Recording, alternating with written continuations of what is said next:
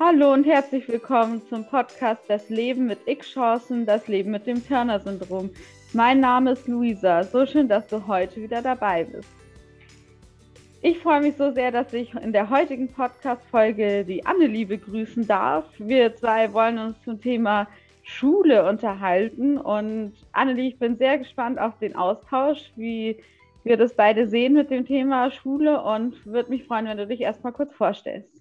Na klar, also ich bin die Annelie, 18 Jahre alt ja, und jetzt Medizinstudentin im ersten Semester, zumindest offiziell. Und das kann ich immer noch nicht so ganz glauben. Ja. Wow, Annelie, also erstmal ganz, ganz herzlichen Glückwunsch zu deinem Medizinstudienplatz. Das ist ja was ganz Besonderes und ja, ganz viel Freude und Erfolg in deinem Studium und ja, dass du einfach ganz erfüllt bist dann später in deinem Beruf. Vielen Dank. Dann würde ich sagen, bitte, bitte, dann legen wir los. Ähm, ich glaube, du hast dir schon ein paar Gedanken gemacht, was du erzählen wolltest, habe ich so im Vorgespräch ähm, erfahren. Jetzt bin ich ganz gespannt, womit du beginnen möchtest. Ja, dann beginne ich mal vielleicht äh, mit meiner Grundschule.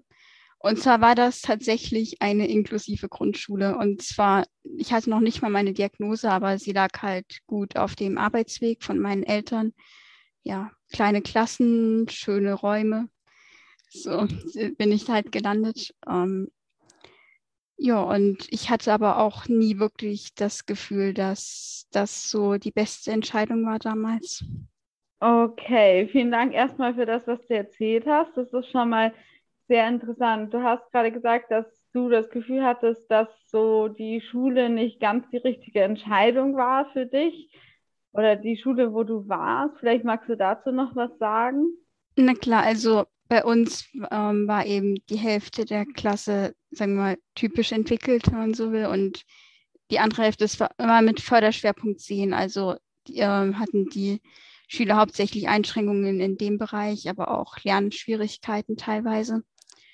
Und wir hatten noch Glück mit unserer Lehrerin. Also wir haben halt das gemacht, was man in der normalen Grundschule auch machen würde, mehr oder weniger, sofern das später auf dem Gymnasium noch interessiert. Ja, und trotzdem, ähm, erstmal haben sich die beiden Gruppen nicht so sehr durchmischt, wie man das von Schulseite sicherlich gerne gesehen hätte. Ähm, wir haben auch unterschiedliche Zeugnisse bekommen und wussten auch, wer welches Zeugnis bekommt, irgendwie. Ähm, und dann war das Schulklima halt auch ein bestimmtes. Also es wurde extrem viel Wert auf Sozialkompetenz gelegt, die ich nicht wirklich hatte, damals noch weniger als heute. Und es wurde halt ein bisschen wenig Wert auf akademische Leistung gelegt. Also ich war schon ein bisschen unterfordert, würde ich jetzt mal sagen. Vielen Dank für deine Erzählungen. Also wenn ich das richtig verstanden habe, dann hättest du dir eine Schule gewünscht, wo noch mehr der Fokus auf den Lerninhalten gelegen hätte und weniger auf der sozialen Kompetenz. So habe ich das jetzt aus den, deinen Erzählungen rausgehört. Ähm, wenn du möchtest, kann ich auch mal kurz von meiner Erfahrung berichten von der Schulzeit, weil die ein bisschen anders war. Denkst du, das ist an der Stelle gut? Na klar. Also bei mir war es so, dass ich sehr lange auf dem Gymnasium war, in, in einer großen Klasse und auch ja mit sehr vielen unterschiedlichen Charakteren. Und ich habe einfach gemerkt, dass ich oft in dieser großen Gruppe untergegangen bin, weil ich auch, glaube ich, zu dem Zeitpunkt einfach noch deutlich stiller war und mich auch oft, glaube ich, nicht so getraut habe, in, in der Gruppe mich zu zeigen. Und dadurch war es dann oft schwierig, auch in der Schule so mitzuhalten und voll dabei zu sein.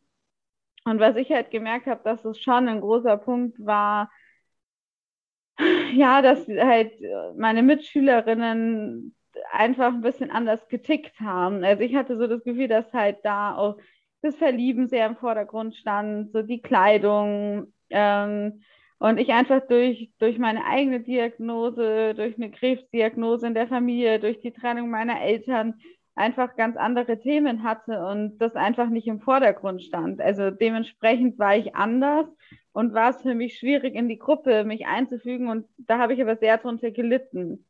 Und für mich war es dann so, als ich dann Schule gewechselt habe und ähm, auf eine Fachoberschule gegangen bin, dass ich dann tatsächlich gemerkt habe, dass es mir dann deutlich leichter gefallen ist, dass ich dann dort auch wirklich angenommen wurde und mich dann entwickeln durfte und auch als der Mensch mit meinen Stärken gesehen wurde, der ich bin. Und das hat mir dann einfach richtig gut getan. Und ja, also was kann man denn vielleicht mitgeben von dem, was wir uns so ausgetauscht haben gerade? Also vielleicht ist es einfach das, dass man mit oder ohne Turner-Syndrom, dass es wirklich einfach darum geht, die richtige Schulform für das Kind zu finden und die richtige Schule. Vielleicht siehst du das auch so? Ja, definitiv. Also dazu kann ich, glaube ich, so einiges sagen. Wo fange ich okay. an? Ähm, erstmal, ich habe im Unterricht schon mitgearbeitet, weil ich fand, wenn es eine richtige Lösung gab, irgendwie war das viel einfacher als soziale Beziehungen irgendwie zu regeln. Und da habe ich mich auch irgendwie anders gefühlt. In der Hinsicht, ich konnte nicht einfach so sein, wie ich bin, wie man das klischeehaft sagt und angenommen werden von den anderen. Und ja, eben, ich hatte auch andere Themen als die anderen. Ich war auch ein bisschen naiv in der Hinsicht, dass ich nicht so richtig wusste, was normal wäre. Eben sowas wie sich verlieben zum ersten Mal, solche Dinge. Ja, also in sozialer Hinsicht ähm, kann ich das vollkommen nachvollziehen, was du gesagt hast. Genau, und ich bin auch der Meinung, dass man halt im Einzelfall entscheiden sollte, was für das Kind der richtige Weg ist.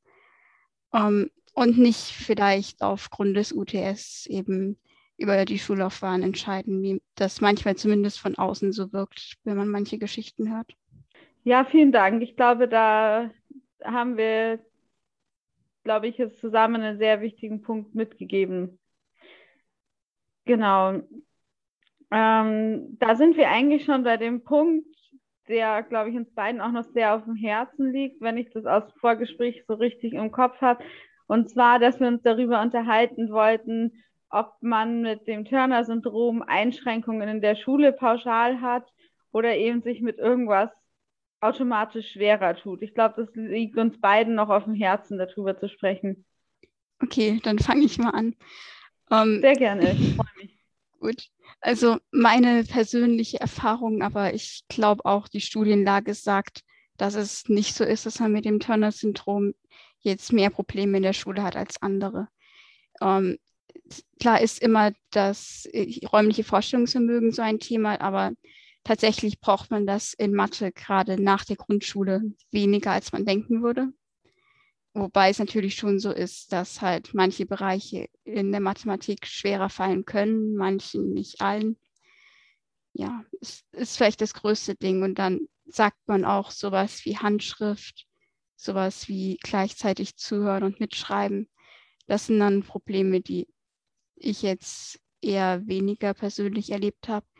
Aber so insgesamt ist es eher so, dass man halt, wenn überhaupt, in anderen Bereichen Probleme hat als andere Menschen und insgesamt halt bei dem gleichen Endergebnis rauskommt. Ja, ähm, so, die Berufsabschlüsse sind genauso hoch, tendenziell höher wie in der Allgemeinbevölkerung. Die Arbeitslosenquote ist auch nicht höher. Also alles in allem ist es, glaube ich, weniger relevant, als man meinen könnte, wenn man manche Informationsbroschüren oder so liest. Ja, vielen Dank, weil ich glaube, da geht es uns beiden gleich, dass wir so das Gefühl haben, dass im Prinzip sich das nicht wirklich unterscheidet von Frauen mit und ohne Turner-Syndrom, jetzt oder Mädchen mit und ohne Turner-Syndrom, ähm, der Schulweg und auch eben der Berufsweg, also dass das eigentlich gleich ist.